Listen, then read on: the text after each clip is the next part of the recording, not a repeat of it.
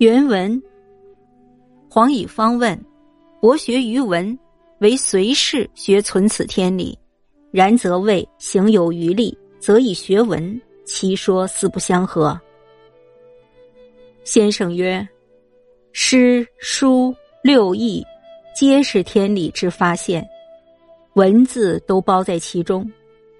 考之诗书六艺，皆所以学存此天理也。”不特发现于是为者，方为文耳。余力学文，亦指博学于文中事。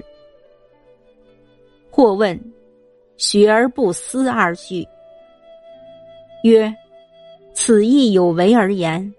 其实思即学也。学有所疑，便须思之。思而不学者，盖有此等人，只悬空去思。”要想出一个道理，却不在身心上实用其力，以学存此天理。思学做两事做，故有往与代之病。其实，思只是思其所学，原非两事也。译文：黄以方、黄直问先生主张博学于文是一事。去学存此天理，然而孔子讲的“行有余力，则以学文”，与先生的见解好像不一致。先生说，诗书等六经均是天理的显现，文字都包含在其中了。对诗书等六经进行研究，均是为了学会存此天理。文并非仅表现在世上，有多余的精力去学文。也是包含在博学于文中间了。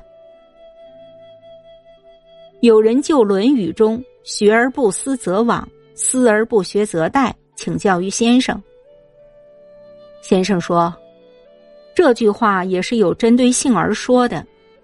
其实所学的思就是学，学习有了疑问就要去思考。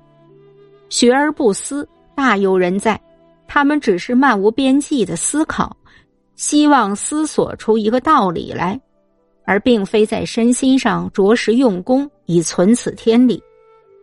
把思和学当两件事来做，就存在往和待的弊端。说穿了，思也仅是思他所学的，并非两回事。